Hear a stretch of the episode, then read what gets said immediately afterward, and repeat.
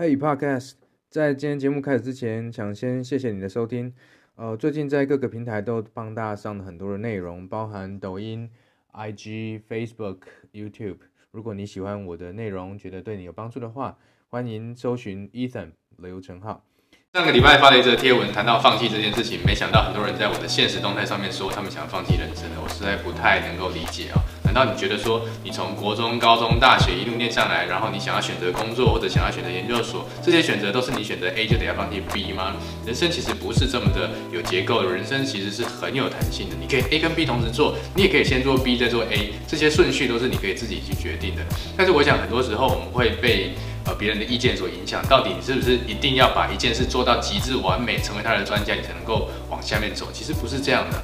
今天我是一个老板，我也是个老师，我也是老板的老师。但是呢，我也有老板啊。当我是一个设计师的时候，我的客户就是我的老板。所以我也不觉得我是一个什么领域的专家，我只是觉得我是一个人，我有自己的想法，我想去做我想要做的事情，然后每天去做它，去验证我的想法到底是不是正确的。同样的，你也可以，你不需要一定是某个领域的专家。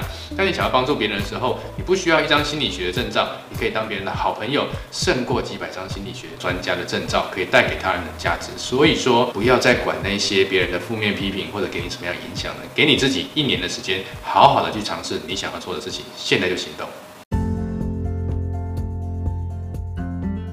谢谢你今天的收听，我相信很多人现在才刚开始听 Podcast，或许你跟我一样是一边听一边工作或做其他的事情。